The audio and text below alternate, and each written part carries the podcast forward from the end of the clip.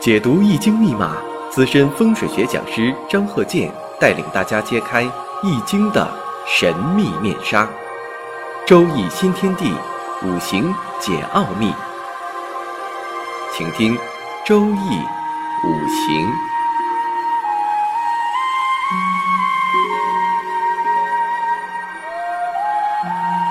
上山微电台荣誉出品。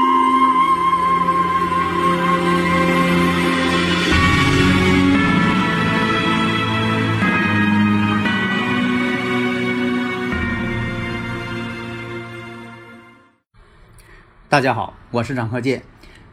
周一五行节目，我们继续开播。上一堂啊，我们讲这个我所说的新理论——真空论。那么呢，这一堂啊，我们接着讲真空论，多讲几个例子，让大家呢能够理解怎么去用这个真空论。如果上一堂听我课的啊，我就讲了什么叫真，什么叫空。下面呢？我们看这个例子：坤兆、丙辰、乙未、乙酉、庚辰。这个生日五行啊，一看呢，身弱。大家可以试着分析一下，你看看是不是身弱？其实有的时候吧，你都不用啊，跟那个一笔一划的跟那算数啊，算多少量。虽然说的我这个五行大讲堂当中啊，我讲过。用这个数学方法算这个量，但是呢，那什么，你看不明白，你实在看不懂了，不知道什么是旺衰了，那就用那个方法辅助一下。你像这个生日五行，你一眼就看出来了：弱吉、重格、年上透的伤官，月上透的比肩，时上透的官星，伤官见官，为祸百端。你这。总体的第一感印象，你不就看出来了吗？就像说你看这个人似的，凭着你的生活经验，你一眼不就看出来这人大致怎么回事吗？虽然说不能以貌取人，也不见得说你看的完全准确，但大致你能看出来了。但是呢，话又说回来了，真就得以貌取人。当然，这个以貌取人呢，不是我们所说的啊，看这人这个呃外貌、相貌、穿着打扮，其实呢，这也是个信息。但是呢，你不能完全是，有的时候为什么会看错呢？你说你看你不能以貌取人吧，你把人看错了吧？为什么你看错了？你还是生活经验不足。之所以以貌取人，你把人给看错了，最后说也不能以貌取人呢啊！其实你还得以貌取人，为什么呢？你得练你的火眼金睛，你得增强生活阅历。之所以你看错人了，以貌取人，你看错了，生活阅历不足。在古代啊，有个小故事，说这个官员呐，微服私访，穿成老百姓的衣服，特意这个乔装改扮，外人呢真就看不出来，他跟这个农民一样。到下边去呀，看看微服私访，结果就有一个老者就看出来了，说这个人呢是个官员。那当事人一说：“哎呦，你这眼力这么好呢？你怎么知道我是官员？”他说：“你在进我这个门的时候，你这头啊左右晃了一下。”这故事呢是发生在宋朝。那大家问了，说什么这个官员微服私访，这么乔装改扮，还被这个呃乡间的老者给看出来，为什么？为什么说的进门他晃一下头，这么左右晃了一下头？那这就是官员。这个老者就说了，他说这个。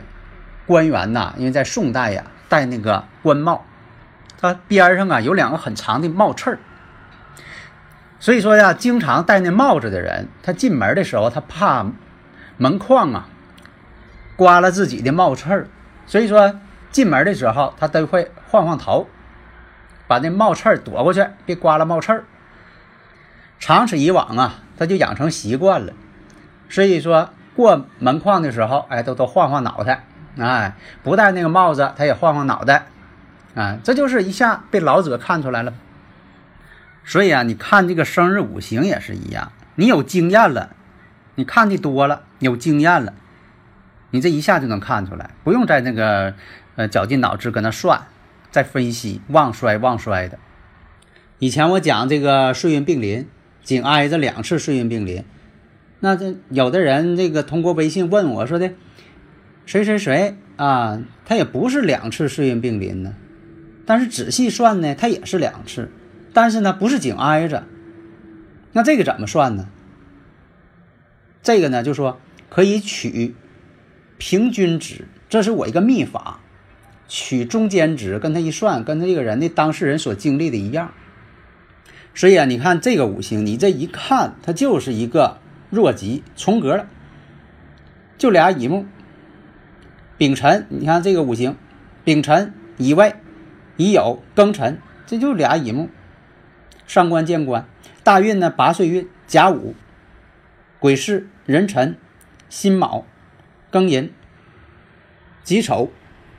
那么我们看大运走到了这个壬辰。壬辰呢，同这个本命局来说，年上呢，你看他这个生日五行年上丙辰，丙辰年柱丙辰年嘛，还有这个时柱庚辰，五行当中没有水，这就空，没有水，水是空。那么大运壬水，壬辰年嘛，那壬水克年干丙火。本身呢，它这是一个重格的五行。大家如果有理论问题呢，可以加我微信幺三零幺九三七幺四三六。我们看这个水一来了，大运壬水一生，反而不好了。壬水呢还克这个伤官，婚姻宫呢辰酉还相合，所以说在这步大运当中，她的丈夫就已经要提出离婚了。流年到了戊子年。这子水呢又生她了，所以丈夫在这一年又强烈提出离婚，因为什么呢？子水一生她，因为她要重格，一生她就不重了。但是呢，丈夫提出离婚，她不同意，为什么呢？她要求财，要的条件呢是多分她财产。为什么是这样啊？财星到了嘛，财星到了之后，她的主攻目标就是求财，要钱。因为她提出的这个要求太高了，其实两个人的感情已经破裂了，因为且这个财没谈妥，在流年庚寅辛卯年，他本人呢也有外遇了，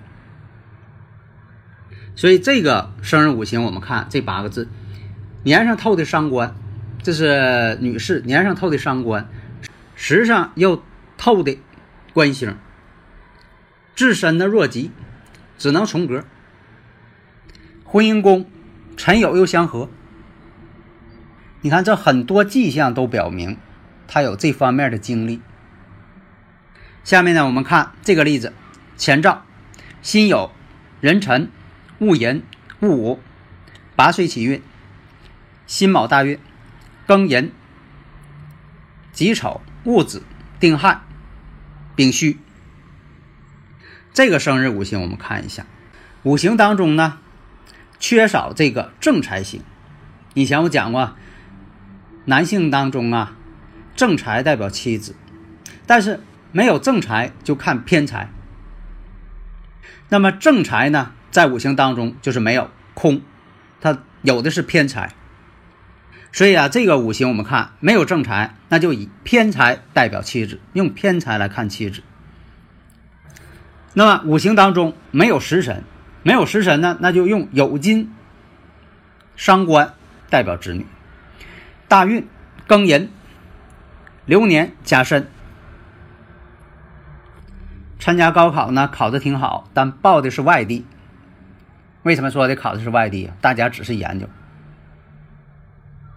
一马相冲嘛。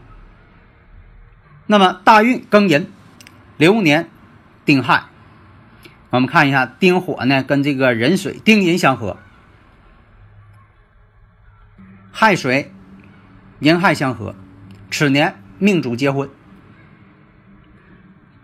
大运庚寅，流年戊子，冲动子女宫。这一年天一儿子，这个生日五行呢还是偏弱的，所以说啊，他必须得用火生自己，印为用神。所以说呢，是否能找着一个好的妻子，或者是找着一个好的老公，或者是他事业有成，或者是他在学业上挺好，他只要是说有好的地方，他的五行的基础肯定是好的。生日五行这八个字的基础要是不好，他碰到什么大运呢？什么流年对他来说呀，都不会有什么起色。以前我不打这个比方吗？我说这个人的生日时辰，这就是你的一部汽车，它永远不变啊，在相对的时间来讲，它不变。像这个汽车发动机是吧？它永远不会也更换。你要换的话，那就是有问题了，不能换。但是呢，你走的路可以换，这路呢就是大运。你到的地点可以是不同的地点，你到的地点这叫是流年，每一年你经历这个年。所以要求什么呢？你车还得好，运还得好，流年还得好，那你就好。你车本身就不好，这本质的问题根儿不好，车就不好，你上什么路它也开不起来。但是呢，至少保证啊，你车是得一般的车，没毛病，能开起来。你要是有这个路要好，那你走的也顺的。你所去的地点那个地方挺发达，那你这个到这个地方之后呢，你也能很顺的。你像说，我以前讲那个，这个人是阴差阳错日，婚姻宫又冲又行又合，四柱全阳全阴，啊，所有的对这方面婚姻家庭都不好的，他碰上流年大运好也不行。下面呢，我们看这个例子：前兆乙丑、丁亥、丙子、戊戌，年上呢透的是乙木正印。月上呢是丁火劫财，时上呢是食神，那你不用再细看了，这一看就身弱。亥子丑，三会水局，全靠年上这个乙木通关。那么这个生日五行当中啊，没有金。我们看大运已有，流年丁亥。那么大运当中啊，金来了。乙酉嘛，金是他的财星啊。那男士的财星，一个是代表钱，一个是代表妻子，妻财在古代算一类。那流年丁亥来了，亥子丑，这又形成个水局，形成局了。这一年呢，恋爱，戊子年，戊子年成婚。为什么是戊子年成婚呢？本身呢，它也是形成个亥子丑，而且婚姻宫出现了吗。那么呢，还是这个乙酉大运，流年还是戊子年。戊子年，我们看这个呢是戊子，对他来说食神。那你说这个是男士啊？那个食神能代表什么呢？有的时候。男女也可以互换，你像说这个男士本来以官煞为儿女，但是也可以换作伤官，也可以为儿女，你不能死规矩。那这个呢？当年呢戊子年添一儿子，这孩子的五行呢戊子、甲子、癸卯、戊午，这一看呢。孩子的性格一定是像母亲，不像他。这一看，这个男士啊，在家呀都是听媳妇的，本身没主意。这孩子性格像他妈妈，但是这个孩子呢，还是跟他父亲挺好的。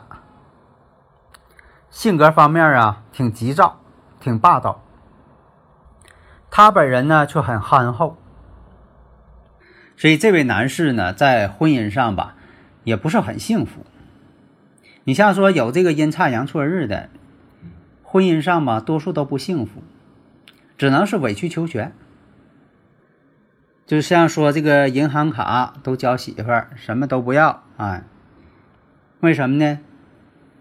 命中没有财星啊，很多没没有财星的，命又弱的，他管不了财。又是这个月上又有劫财，又透着正印，做什么事情也没有什么魄力。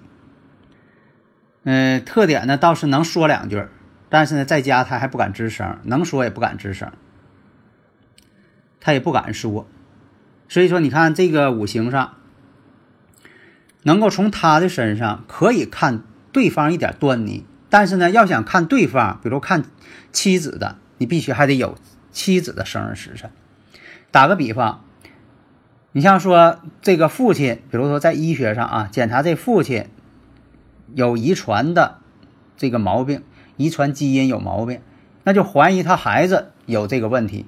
但是是否能确诊他孩子就有这个遗传病呢？那还得看他孩子的染色体。你不能说，呃，你看你从我身上能看着我呃媳妇儿的影子，你给算算，你看看我媳妇儿怎么样了？那只能拿他媳妇儿的生日五行来看，这才能更精确。是从他身上能看出一些端倪来，但是要想确切，必须得是当事人的生日五行。好的，谢谢大家。登录微信搜索“上山之声”或 SS Radio，关注上山微电台，让我们一路同行。